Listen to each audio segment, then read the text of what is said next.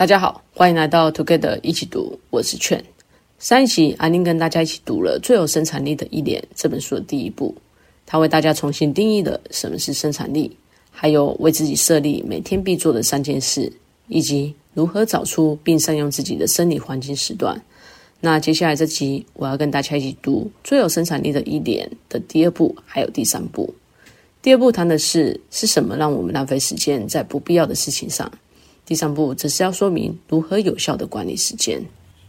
那我们先来聊第二步，也就是是什么让我们明明知道事情必须做却不想做，反而把时间浪费在不必要的事情身上呢？作者提的三个原因，分别是拖延、无法想象未来的自己，还有晚路。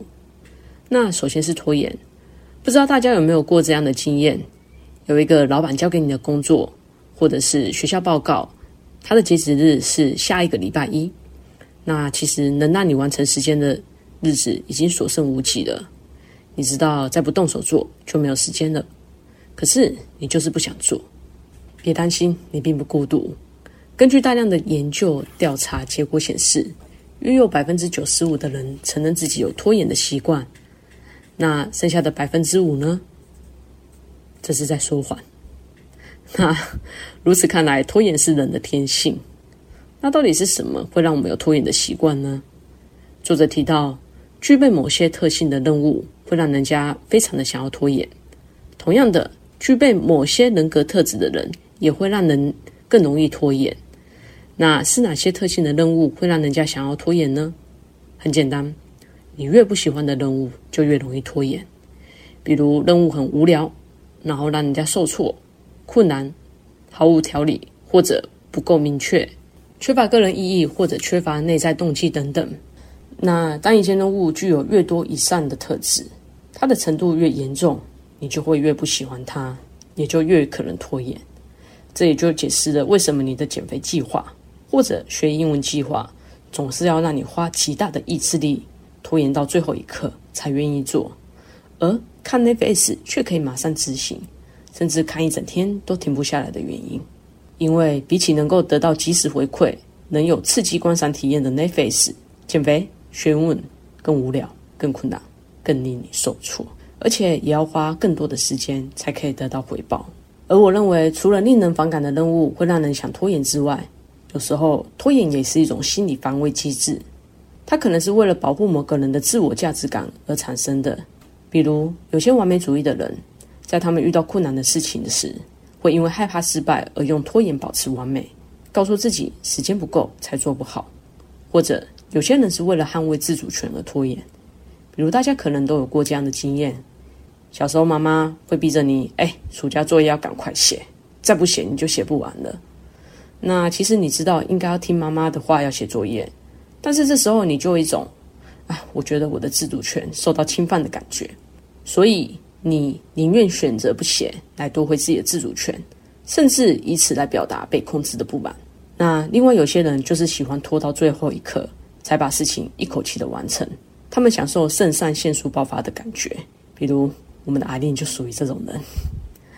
那不论是任务的特性，或者是人格特质才导致的拖延，我认为最重要的是了解为什么拖延，以及使你拖延的原因是什么，并且调整心态。也就是你必须要知道，偶尔的拖延是很正常的，不要因为这样而自责，给自己太大的压力。那要如何改善拖延呢？作者提出了三个方法。首先是制作一份拖延清单，并且列出拖延这些事情会付出的代价是什么，以写下来的方式看清楚手头上有哪些事情是你不得不做，以及不做的代价是什么。最后不管怎样，开个头就对了。试着给自己十五分钟的时间来做这件事。如果时间到了，你还想做，就多做一点；如果不想做，你就停止，改做别的事情。那第二个会浪费时间的原因是，人们难以想象未来的自己。一位加州大学的教授赫西菲德透过 fMRI 扫描受试者的大脑，发现，当人们在想象未来的自己时，脑部被激活的区域与他们在想象他人的脑部活跃区域相似，也就是人们会把未来的自己。当做另一个陌生人看待，因此我们很难对未来的自己有足够的同理心或者是理解。所以啊，当你越是跟未来的自己划清界限的时候，就越有可能把你现在不想做的事情丢给未来的自己做。比如，你会想着：“哎，今天的我不想减肥、学英文，明天的我就可以做了。”或者为自己设立一个一年的目标，希望一年后能够练出马甲线等等。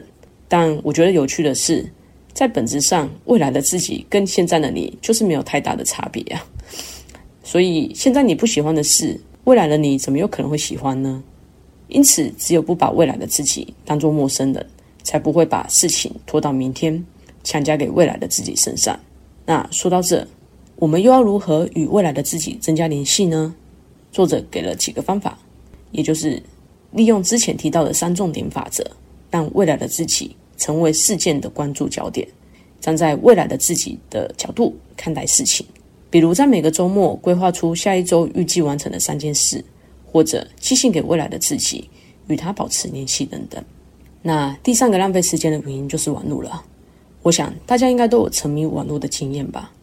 有一份研究报告指出，台湾人平均每日使用网络的时间高达八个小时七分钟，而虚拟专网服务业者 NordVPN 在近期发表了一份针对全球十六个国家网络的使用情形的一个报告，其中提到了台湾人一生平均花三十三年上网，听起来很可怕吧？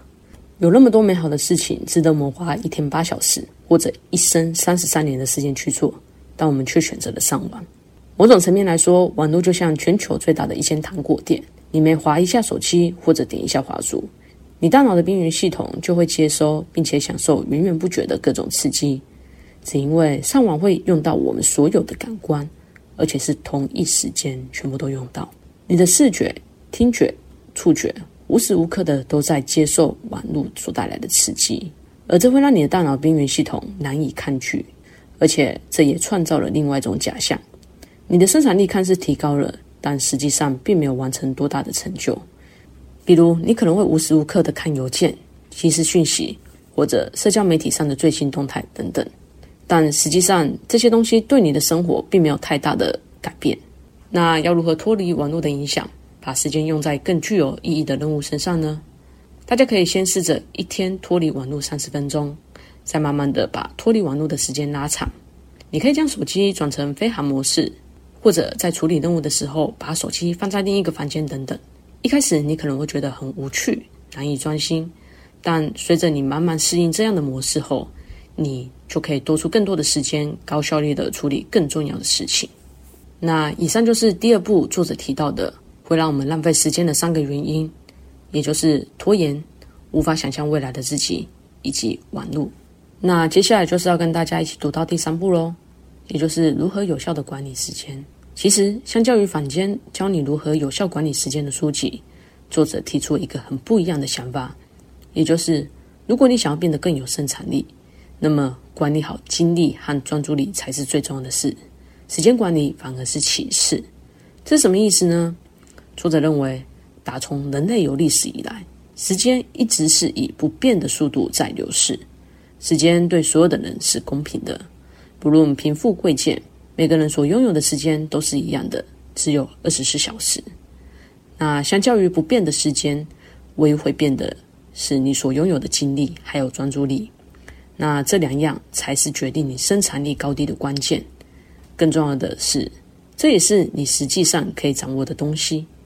而在今天，生产力代表的是你完成了多少的成就，而不是你产生了多少的东西。只有在你了解你自己一天有多少精力和专注力，并且为你所要完成的事情投入所需的精力和专注力时，时间管理才会变得重要。除非你是企业家或执行长，否则我们大部分的人不太可能对自己的时间有全然的掌控权。很多时候，我们必须遵守上下班的时间，或者在工作上必须配合他人的时间等等。因此，规划好自己一天的行程，清楚自己有什么重要的事情。需要花多少精力，还有专注力完成，就变得非常重要了。比起一面的努力完成低生产力的事，聪明的工作完成高生产力的事反而更加的重要。接下来就要跟大家分享作者发现如何聪明工作、管理好你的工作时间的方法吧。那首先是减少工作时数，对重要的事情花更少的时间去做。我们很多人常常会掉入一种陷阱，也就是当你有更多的工作要做，但时间不够时，我们常常认为自己只有两种选择。第一个选择是坚持不加班工作，让工作进度落后；或者是第二个选择，投入更多的时间完成工作。那不加班工作可能会让我们有罪恶感，但加班工作可能会让你做白工。怎么说呢？有研究证实，每周工时一旦超过三十五或者是四十小时的话，你的工作效率便会开始直线下降。所以短期来看，偶尔加班或许能够提高生产力。但长远来看，长时间的工作只会带来灾难，因为这可能会让你的精力还有专注力下降。所以，当工作到某个时间点后，你若继续工作，只会做更多的白工。因此，比起不加班工作或者是加班工作，学会投入更多的精力还有专注力在你的工作上，反而更能让我们事半功倍。你可以试着为自己某个重要的工作设定时间限制。坚持在这个时间内完成。以作者为例，当他认为自己需要花四个小时才能准备好一场重要的演讲时，那他只会安排两个小时做这件事，而且是尽量安排在他的生理黄金时段执行。这个技巧不一定是用每个工作，但是对于一些重要或者是有截止日期的工作来说非常有效。而当你开始限制某些特定工作的时间时，你其实也会连带着限制其他工作的时间，那缩减工作时数反而更能让我们重新调整聚焦，还有充电，提高工作效率。管理工作时间的第二个方法是善用自己的生理黄金时段。作者认为，生理黄金时段是你一天当中精力最旺盛的时候，在这个时间做那些最重要、最有意义的工作，你所能达到的成就才会更多。那管理工作时间的第三个方法是大扫除。我们每天的生活，除了读书或上班之外，其实还有许多杂事等着我们处理。比如，我们需要打扫、缴费、买日常用品等等，这些大多是我们不得不做的事情，因为它会是我们维持日常生活的基本需求。但如果在下班后再多花时间完成这些东西，可能大多数人会觉得很浪费时间，毕竟隔天还要上班。如果马上去做这些杂事的话，就代表下班后能够利用的时间就变少了。所以啊，作者认为，我们可以先不做那些你认为的低回报任务，先把这些任务写下来，并且在每个礼拜设立一个维修日，完成这些低回报的任务。比如，在过去的这一个礼拜，你陆续写下了需要采买、打扫、浇水、洗衣服的等等维修工作，你就先不做，先写下来。然后在礼拜日的早上一次完成，这能让我们减少拖延，而且一次解决十几件维修任务的感觉会非常的棒。而且啊，这些维修任务它不需要我们花太多的精力或者专注力，我们可以把用不到的多余精力跟专注力投入在更重要、更有意义的事情身上。比如，你可以在洗衣服、打扫的时候听 Podcast 学习语言等等。好啦，那以上就是最有生产力的一点第二步跟第三步的内容。在第二步的时候，我们提到了会让我们浪费时间的三个原因，分别是拖延、无法想象未来的自己，还有网路。第三步我们提到了如何聪明工作、管理好你的工作时间的方法，分别是对重要的事情花更少的时间，善用自己的生理黄金时段，以及将低回报的任务集中在一天一起完成。那下一集要为大家说出的是 Pola。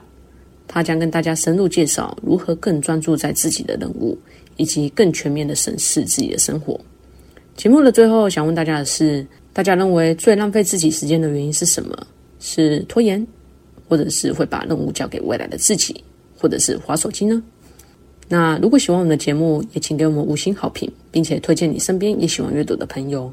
也欢迎留言写下你对自己的想法与意见。祝大家有个愉快美好的一天。Together 一起读，与你下次见。